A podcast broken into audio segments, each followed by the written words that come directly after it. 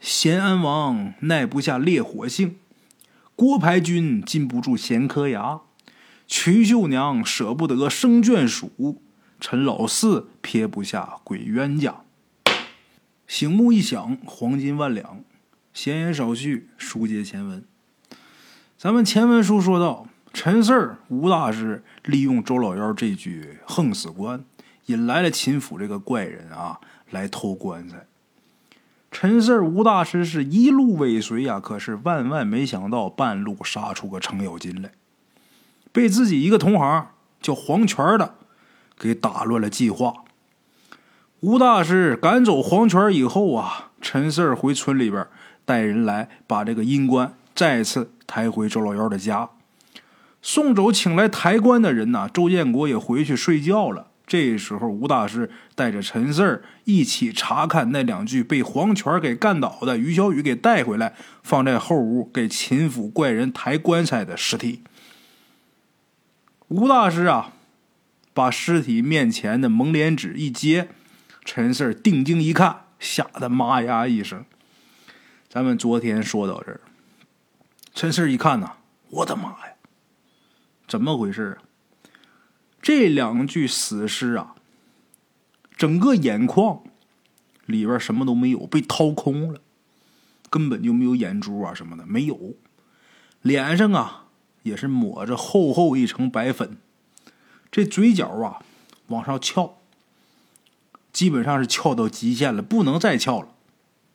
肌肉显得很僵硬，看着很瘆人。所以说，陈氏啊吓一跳。吴大师很镇定啊，一点儿也没被吓着。仔细盯着这两具尸体呀，看了一下，拿手啊还捅了捅这死尸脸，看那架势啊，是想摸摸这肌肉还有没有弹性。之后啊，这吴大师又蹲下，拿手啊摸尸体这头，好像是在找什么，非常仔细啊。摸尸体的头，很快，吴大师就从尸体这脑袋上拔出一根针。陈氏这好奇劲儿一下就起来了啊，赶紧过去看，这什么尸体脑袋上还能拔出针来？看几眼之后啊，就问吴大师：“这是什么针呢？”吴大师，吴大师这时候给他解释，就说呀：“这叫魂针。其实看起来啊，跟咱们……”平时经常用缝衣服那针呐，没什么不一样。这个针呐，材质什么也不是什么特别的材质，但是把这根针啊插到刚死不久人的尸体的脑袋里边，这就可以镇住他那阴魂，让他的阴气啊全都集中到这根针上。这样的话，就可以让这个阴魂没有办法离开身体。而这个人死以后啊，身体和这魂魄呀。就必须得分开，他必须得从身体里边出来，要不然这魂魄啊在里边没有办法呼吸。这根针给他钉住，魂出不来，最后导致这魂在这个尸体里边魂飞魄散。秦府的这些人啊，这个手法真是特别狠毒。他们做这个事儿这么干，那目的是什么呢？能不能是跟这些人有仇啊？要么怎么能下这么狠手呢？陈四就问吴大师，吴大师摇摇头，就说应该不是。你想想，秦府的人上上下下那些人的打扮，一看呢就应该是清朝年间的，距今最少也也得有一百多年呐。这两具尸体，仔细看，穿着打扮，一看就是村里边人。这衣服跟咱们现代人的衣服啊没区别，所以说他们不可能跟秦府有仇。吴大师说他估计啊，应该是秦府啊需要八个抬棺材的人，所以恰好就选上这些人了。也许是他们八字合适啊，也许是如何如何。如果要真是这样的话，那就说明什么呢？能知道魂针，能用这个魂针用的这么好的，这就说明秦府里边肯定有阴阳先生。这个阴阳先生啊，还得挺厉害，能知道这魂针怎么用啊，能有这个见识的，不是一般人。听到吴大师这话呀，陈四啊吓一跳。吴大师，秦府里边不都是鬼吗？这怎么还出了阴阳先生了呢？吴大师说呀。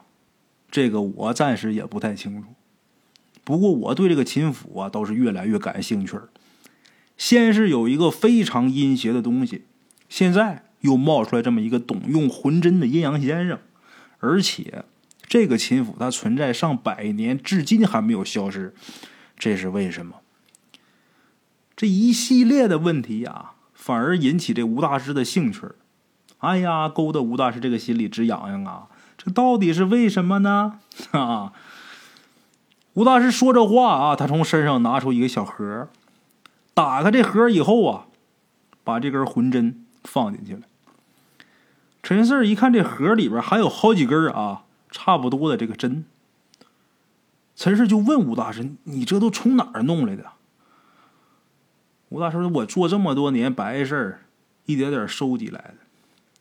事儿啊，我顺便跟你说一下。”这魂针如果要插到活人体内的话，不会有任何的疼痛感。而这个魂针一旦要是插进去的话，比如说啊，插胳膊上三天之内被插的人呐，他没有任何感觉。但三天之后，这胳膊会逐渐的发生溃烂，使不上劲儿。如果不及时把这个魂针找出来，那溃烂啊，会逐渐逐渐扩散到全身。不出七天，这个人必死。如果这个东西啊，要是插在这个阴魂的脑袋里边，就能瞬间定住他。之前我就是这么收拾周老幺的。吴大师这么一说呀，陈四倒是想起来了。收拾这周老幺的时候，吴大师把周老幺提溜进来，这周老幺趴地上，手脚脑袋都能动，唯独这身子不能动，这怎么回事？吴大师这时候啊，从身上啊又拿出来一块能有拳头大小那么一大块石头，递给陈四啊，看好了啊，陈四记住这东西，我们门里边管它叫万人踩。其实说白了啊，就是一块很普通的石头而已，只不过这块石头被成千上万人踩过，所以啊，它就拥有了能压住鬼魂的作用。只要把这个万人踩往这阴魂身上一放，哎，这个小鬼儿，这个阴魂，他这身躯可就动不了了。陈氏一听，成千上万人踩过，这不大可能吧？吴大师把石头又拿过来，就说：“怎么不可能啊？比如你们村口这路面上的那些石头，被你们村里人踩来踩去，有个十年八年的，那成年累月积累，那可不就成千上万了吗？”一想还真是，陈四跟吴大师啊，检查完这两具尸体以后，吴大师啊一看啊，时间也不早了，今天晚上肯定是没戏了，啊，睡觉吧，啊，等明天睡醒，我就打电话问一下我我秦家村的朋友，看看秦府那边啊到底有没有什么动静，这秦府他到底出没出现。陈四跟吴大师啊，回去洗漱，躺下准备休息。陈四一直是惦记着秦府这个事儿，为什么？因为啊，之前他想利用这个横死官周老幺的横死官，引出这个秦府这个怪人，然后跟着他顺藤摸瓜进秦府。没想到这个计划打乱了，现在一点头绪没有，一根救命稻草都抓不着，这心悬着。所以说，他一直惦记着这秦府这事儿。想着这事儿啊，睡不着觉啊，就那么眯着，说睡吧还没睡，说没睡吧还迷迷糊糊的。一直等到第二天醒。第二天醒了之后，陈四第一件事就是让这吴大师啊，您赶紧打电话给您那朋友，问问那边有没有什么情况嘛。吴大师也知道陈四着急，这电话立马就拨过去了，把手机这个扩音免提打开。很快对面接电话了，喂，吴大师。这吴大师就问他呀，那边有没有什么情况啊？然后就听这个电话里边啊。就就这个动静啊，是起床、穿衣服、走路。不到半分钟，电话那边来信儿。吴大师啊，呃，那个兔仙药那边没什么变化呀。一听还是没变化。陈四一听没变化，有点着急。吴大师这时候伸手示意，就是你别说话啊。就这么的，吴大师跟对方又闲聊几句啊，然后电话才挂。等吴大师挂电话之后，陈四就问呐：“吴大师，要不咱去吧？要不咱俩去一趟看看吧？”吴大师也猜到了，陈四啊，不太相信他那位朋友。眼见为实吧，想去就去看看吧。吴大师这心里边也犯嘀咕：得了，一起去吧。就这么的，简单收拾一下，他俩啊，骑着摩托车就奔了秦家村。啊。去之前，陈四给周建国也去了电话了，让周建国帮忙看着点灵堂啊，别让人来捣乱。一路无话，等陈四和吴大师到了秦家村。陈四啊，亲眼看见这个兔仙药里边啊，天清气朗，确实是没有之前那种阴云笼罩的那种诡异。看着这个结果了，陈四是满心失望啊。秦府这些怪人都出现了，为什么这还这样呢？吴大师他也很想知道到底是为什么，跟陈氏就说：“走，咱们去看看那片林子。”说完之后，陈氏跟吴大师俩人就往吐泻药那边走。进了林子之后啊，陈氏和吴大师照例裤子一脱啊，这内裤拿下来搭肩膀上。这吴大师跟陈氏啊。也是的，每回来吧，你说除了这招最简单最快之后啊，也想不到别的招了。但是这招啊，确实是有点臊得慌，没招，搭肩膀上，在这个林子里边仔仔细细的找了一遍以后啊，还是一无所获。这回陈四算是彻底失望了。这一失望啊，这人呐就愣了，也不知道啊。接下来该怎么办？这时候陈四啊，就扶着旁边有一棵树，自己脑子里边在琢磨事儿啊，就拿手抠这树皮，也是闲的啊。人也是一闲的时候，总愿意抠着点什么东西。一想事的时候，陈四就抠这树皮，结果啊，就把这树皮啊给抠下来一块抠下来一块之后啊，陈四就。闻自己的手那边啊，就有臭味。把手一拿，我手上这个臭，这臭味哪儿来的呀？拿这树皮呀，又闻闻，这树皮也臭，恶臭。然后陈氏就问吴大师：“吴大师，这树皮怎么这么臭呢？这什么树啊？”吴大师这时候过来啊，也是拿起这块树皮呀，仔细闻了一下。这味儿啊，特难闻，很恶心，腐臭。吴大师就说呀：“这树啊，下边应该有死尸。”陈氏一听这树底下有死尸，问吴大师：“这怎么回事啊？”吴大师说：“呀，这树啊，种在一具尸体上面，这尸体这个阴魂呐。”附在这棵树上，跟着这棵树一起长。你刚才闻着的那个臭味儿啊，是尸臭味儿。哎，我这么说啊，可能不够直接。要么这样，你倒立看看这棵树，倒立看看这棵树。陈氏一想，来吧。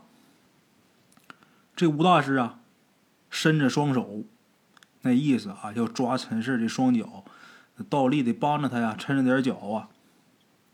吴大师准备好，陈四这边起身就要做动作，可是刚要开始倒立的时候，这吴大师又说：“哎，我得提醒你啊，待会儿你要看见什么，千万别张嘴叫，知道吗？你要一叫，很容易惊动到周围其他的阴魂，你明白吗？”陈氏一想，其他的阴魂，那按照你的说法，周围的这些树下面都有死人呐。吴大师点点头，想到这个，陈氏头皮发麻呀。吴大师说：“你还看吗？”陈氏想了想，看，一咬牙。做了一个倒立的姿势，然后脸朝他抠掉树皮的那棵树。这眼睛看见这棵树的时候啊，倒吸一口凉气，真是倒吸一口凉气。这会儿倒立呢嘛，这树干上站着一个人，只不过这人呢，好像这左右两边被什么东西啊。给挤压了似的，这身体很偏，很扁，左肩膀高，右肩膀低。不仅如此啊，他这脸呐也很扭曲，脸色发白，而且脸上有很多这个感觉好像血红色的这个道子，这脖子上都露出这血肉和骨头了。陈氏看的呀，心惊肉跳。再仔细一看，这人脑袋上啊绑着纱布呢。陈氏一看呐，哎呦我天哪，熟人呐，才哥呀！啊，大伙儿要是听过之前那部的好朋友啊，听过第一部的，应该对这个才哥还有印象。陈氏第一回来这儿的时候，不小心踢着一骷髅头，哎，恰好踢那骷髅头就是柴哥的脑袋。之后逃出秦府的时候，这柴哥抓他脚不让他走，这个吴大师拿一把黄豆塞他嘴里边了，他就开始这个抓自己脖子，把这皮肉什么都抓掉了，啊，这个血肉骨头都露出来了。这些陈四都记得清清楚楚。啊，陈四没想到啊，无意间抠这么一块树皮。这棵树树下居然是才哥的尸体，这也太巧了。陈四看他的时候，这才哥也看着陈四了。他这脑袋呀被扭曲过，这眼珠从这眼眶里掉出来了，就靠着筋连着，血肉模糊，这张脸看着很恶心。这个才哥呀，看着陈四以后啊，咧嘴。嘿嘿嘿，咧嘴一笑。听到这声之后啊，陈四啊吓得浑身鸡皮疙瘩，紧接着赶紧翻身站起，浑身一抖啊，也不敢瞅背后那棵树。但是背后那棵树啊，在自己身后总感觉自己身后发毛发冷，好像后边这棵树长眼睛似的，盯着他似的。陈氏心里啊害怕，最关键是什么呢？才哥那声嘿嘿的笑声啊，一直就在陈氏的耳朵边转，响。陈氏也不知道是自己产生幻听了，还是真有这声。陈氏就问吴大师：“吴大师，你听见什么声音了吗？”吴大师人明白呀，就猜到是怎么回事了，走上前。拿手拍拍陈氏这两边脸颊，然后跟念经似的啊，拍一拍，少点灾，打一打，别找茬。哎，还别说，吴大师这么一拍一打，这柴哥这声音呢，还真的就消失了，背后那种发毛的感觉呀，也没有了，这心里边也不害怕了。平复一下心情以后，陈氏问吴大师：“吴大师。”要么咱还是先走吧。陈氏一想，这周围这些树都是那些死鬼，而且这会儿也没看见秦府，没有什么建筑的痕迹啊，所以说待下去也没什么意义。这吴大师说：“行，那咱走吧。”等出了林子以后啊，吴大师才问陈四你刚才看到什么了？”陈四就一五一十的跟吴大师说，还特意说啊，那尸体就是那才哥。吴大师说：“哪个才哥？”陈四还给他提个醒，如何如何。吴大师一听，哦，陈四又问：“哎，吴大师，当初崔小凤她婆婆说这些树是后来村里边让种的，这怎么还种才哥他们身上了？这是咋回事啊？”四儿啊，你错了。那老太太说的是这秦府之外的那些树是村里让种的，才哥他们。是在秦府里面，所以呀，附着阴魂的树啊，应该是别人种的。他这么做的目的呀，就是想让这才哥的阴魂跟着树一起长。这个树的树龄一般都很长啊，所以才哥他们也能存在很久。这棵树，它是才哥尸体变的。那周围其他的树啊，就应该是秦府里那些家丁丫鬟，包括秦府老爷，还有他的家人。如果真是这样的话，他们全都在这儿，那秦府自然也就在这儿。可是现在不知道为什么，是什么原因，让这秦府啊藏起来了，我们看不见他。陈氏说：“吴大师，是不是咱俩这个阳火还是太高了？要么咱俩把阳火再降低一点试试呗？”吴大师说：“不行，你忘了你上回被小花发现，在秦府里边鬼迷眼，你都忘了？不行，这个正常人呐，压住一个箭头的阳火，那就比较危险了。如果再压住另外一个箭头的阳火的话，那我们就等于离死不远了。这时候只要稍微呀厉害一点的阴魂，随时能要我们的命，所以绝对不能那么做啊！吴大师，那咱现在咋办呢？你说，等。吴大师告诉陈氏啊，等。陈氏心里着急呀，那这得等到什么时候啊？等到秦府恢复之前那个样为止。不然的话，咱们没办法进去。就算真进去了，那就相当于找死。吴大师在这说着呢，陈氏感觉自己手腕突然间痒，条件反射这么抓了几把，就看见自己手腕上有肉疙瘩出现了。然后就跟吴大师说：“吴大师坏了，这阴八字又多了。”说这话，陈氏把自己手就亮出来了，手腕。吴大师一把抓过他的手，仔细盯着这手腕看。看吴大师这表情，陈四也明白了。这第二个肉疙瘩出现呢，那第三个估摸着啊，最多也就是下星期而已。等所有这肉疙瘩都出现，那我就比干了，我就完了。陈氏就说呀：“吴大师啊，我是不是快不行了？别瞎说，咱们先回去。”就这么的，陈四跟吴大师回到秦家村，骑上摩托车返回周家村。在路上，这吴大师跟陈四说：“呀，咱回家拿这个横死官再调调，看看这个小圆帽他们呢还能不能来。”吴大师说这话的时候，陈四听啊，明显底气不足啊。但是现在也没别的办法了，离开秦家村返回周家村，到了之后直奔周老幺灵堂。周建国这会儿在着呢，一看他俩回来了，赶紧啊起来迎。去哪了呀，吴大师啊？这一早急急忙忙事儿打个电话，我来了，你们就不在了，你们去哪儿了呀？吴大师说：“哎，没事儿，我俩回店里一趟，有点事儿啊。忙完这不急忙就回来了吗？”哦，就这么的。这周建国呀走了，陈四跟吴大师继续在这守着，等着夜幕降临。就想着用这口横死棺呢，再吊吊那个小圆帽。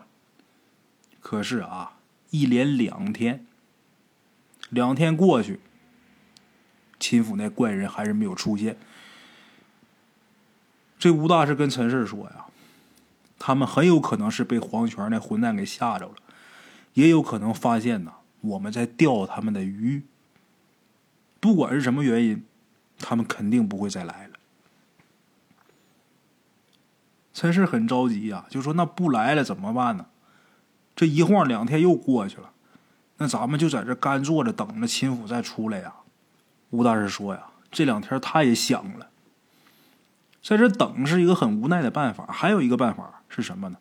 你钓鱼，这鱼不咬钩，你再换一个饵啊。也就是说，咱再找一口阴棺，这样也许还有机会把他们给引出来。”陈氏急忙就问：“就吴大师。”咱店里边有阴棺吗？这吴大师摇摇头。我虽然是做过买卖阴棺的买卖，但是我没有库存，因为阴棺这个东西啊不好找，这得靠运气。吴大师，你说黄泉那儿，他能不能有库存呢？你不是说他也做这个阴关买卖吗？吴大师一听啊，我问问他。把这手机拿出来了，打电话。电话接通之后，这吴大师就问：“啊，你那儿有没有阴关？”电话那头这黄泉就说：“呀，哎呀，我都好几天没接着生意了，也不知道这些人都活那么好干嘛呀？早死早投胎不知道吗？这阴关你也不是不知道，吴大师那哪容易碰啊？”我这钱儿碰一个，这不让你们给啊？吴大师啊，一听他这么说啊，电话直接就挂了。打电话这个目的就想知道你有没有库存，你没有，我还跟你废什么话呀？直接就挂了。吴大师好像不愿意跟这个黄泉说话，陈四儿也没细问呐，因为电话内容他也都听见了。吴大师这时候叹口气，就跟陈四说：“得了，准备一下吧。”明天呢，咱把周老幺抬山上给他埋了去。但是得另外啊，再找一口棺材装他这尸体。这口横死棺咱得留着，这棺材啊，没准咱能卖个好价钱。陈四一听能卖钱，这心里边也是好奇。吴大师，子母棺能卖钱，那是为了保母子平安。那这横死棺这么邪乎，谁买它干嘛呀？嗨这你不知道，我得跟你说，把横死棺买回家，可以利用这个横死者强大的怨气来镇宅，不但能镇宅，还能驱邪。哎，这棺材如果放家里边，可以保佑家人平安，不出意外。但是啊，这得单独找一间没人住过的房子，而且不透光的屋子来放它。每个月呀，这间房子的门只能开一回，开这一回就是上香换供。除此之外，平时啊必须上锁，不能有任何活物进去，包括人。这种东西啊，普通人肯定是用不着，但是那些大有钱的，尤其是把平安看得比金钱重的人，他就用得着。吴大师这么一说，他这话还真有道理。人就是这样，穷的时候拿这个命去换钱，等有了钱了，拿钱买命吗？可不就这样吗？啊，吴大师又说呀，除此之外啊，陈四上回我跟你讲阴棺的时候，我还跟你提过无效棺。这种棺材买回去之后啊，装殓故去的先人，可以保佑自己子孙后代啊都很孝顺，不会出现啊到老了没人送终的局面。正所谓百善孝为先，这也就是无效棺值钱的地方。陈氏点点头。明白了，那吴大师，您说刚才要换一口棺材，这是不是得跟周建国说一声啊？吴大师说：“那肯定的呀，干咱们这行的，既不能骗人，也不能骗鬼。再说周建国不但老婆没，连兄弟、兄弟媳妇、全家这都没了。你说咱要是再坑他一把，那咱还是人吗？不能骗他，得跟他说实话。”陈氏听吴大师说完之后，点点头，有道理。过了没一会儿，这吴大师啊。就给周建国打电话，让周建国来。来了之后，把事儿跟周建国说了一遍。周建国也很仗义，就说：“吴大师，这回要不是您的话，我这命也保不住了。你要是要这口棺材，你尽管你找人抬走就行了，你不用给我钱。虽然周建国这么说了，但是吴大师还是给钱了，给了一万块钱。这那个年头，这一万块钱把朱建国给吓坏了。他没想到一口棺材而已，而且还是装过周老幺尸体的棺材。那别人看见，那躲还来不及呢。这吴大师居然拿了一万块钱买。这吴大师说呀，不但这一万块钱给你，包括这个建军他们的后事啊，我也帮你办。这一万块钱，周建军、周建军老婆，还有这个周建国老婆，他们仨人这后事啊。拿这一万块钱办足够。周建国呀，千恩万谢。第二天凌晨，陈四儿跟周建国找了另外七个人，这八个人一起把周老幺啊抬到山里边给埋了。这过程很顺利，没出什么岔子，咱不用细表，因为这个周老幺的阴魂呐，已然是到了下面去了。这个横死官呐，吴大师找了人，找了一辆车啊，把这棺材给拉回拉回店里了。同时告诉陈四啊，你先回店里边看店去。他不能回去，他得在这个周家村多待几天。陈四他不想回店去，就觉得这个店里边阴气森森的，而且二楼有的一个不知道那是什么东西。这东西吴大师都有点忌惮，陈四就更害怕了，说什么也不回去。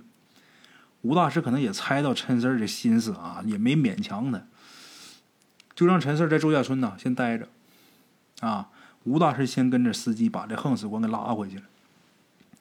陈四儿在周家村待了四天，周建军他们的后事啊才算彻底解决完。等都忙完之后，陈四跟吴大师一起回店里边。经过周家村这次事儿。陈氏也清楚的认识到，干吴大师这一行啊，真不容易，一不留神小命就没了。这时候陈氏啊，都有点想打这个退堂鼓了。可是自己这个现在这个事儿没解决完，阴八字这个事儿没解决完呢，现在想不干也不行啊。回到店里啊，简单一休息，陈氏就有点想家了，抽空就回家了。看了一下自己爸妈，他爸妈不知道陈氏都经历什么了，啊，陈氏也是报喜不报忧。这二位老人呐，就告诉陈氏啊，你踏踏实实啊，跟着这个吴大师学啊，儿子好好学，以后啊，等我跟你妈俩老了，哎，我跟你妈俩没有那天，你就直接替咱俩操办后事了，哎，省着出去他妈花钱请人去了。虽然陈氏的爸妈在这说笑啊，但陈氏听了这话呀，心里也不舒服，就心说呀：“你说你们年轻轻的，还没当爷爷奶奶呢，什么后事不后事？”哎呀，陈氏心里边再一想啊，真要是办后事啊，没准是先办我的。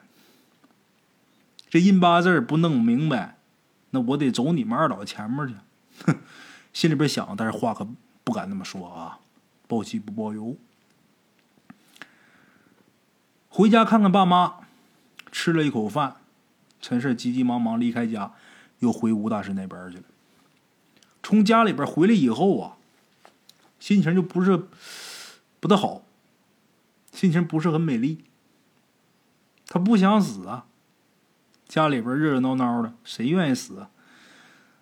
吴大师一看陈氏不高兴啊，就说：“你这回家之前高高兴兴，怎么回来之后愁眉苦脸的呢？”陈氏多一句废话都没说。吴大师，现在已经不到三月了。吴大师明白他什么意思，就说：“事儿啊，别愁眉苦脸的。正所谓车到山前必有路，你这事儿啊，我肯定有办法给你解决。啊。”想开点正说着呢，他俩正说话呢，在一楼说话嘛，二楼砰砰砰响，这声音打二楼传来的。听着这声之后，吴大师起身，立马就飞奔上二楼。陈氏对二楼很好奇，也想跟着去，但是一想吴大师说过呀，不能去，就没敢去，在一楼等着。过了没一会儿，这吴大师下来呀，脸色看着有点着急。看着陈四以后啊，就跟陈四说：“我得出去几天，这几天事儿啊，你就好好看着店。如果你要是有你解决不了的生意啥的，你就打电话给我啊，咱俩电电话联系，行吗？”说完之后，这吴大师立马带着自己东西转身就出门。陈氏没明白，瞅这吴大师走这么着急，就跟出去了，说：“你上哪儿去？”这吴大师啊也没说话。那你走几天呢？可能三四天，哎呀，也可能四五天，不一定。吴大师这会儿到门外啊，已然是骑到这个摩托车上面了。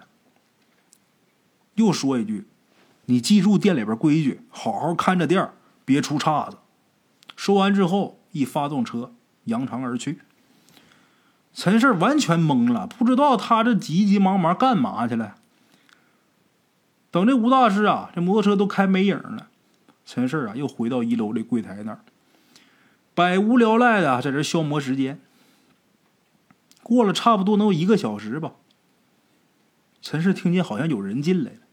棺材店轻易不来人，来人那必是有买卖呀。听见好像有人进来，陈四一抬头一看，哎，他怎么来了？路边的茶楼，人影错落。用声音细说神鬼妖狐，用音频启迪人生。欢迎收听《大圣鬼话》。Hello，大家好，我是主播孙宇。吃完了饭，然后就回到自己的课室上。喜马拉雅、百度搜索“大圣鬼话”，跟孙宇、孙大圣一起探索另一个世界。那天山女子独守空城，也只是感谢鬼友们，感谢鬼友们，感谢鬼友们一路陪伴。大圣鬼话，见字如面。欲知后事如何，且听我下回分说。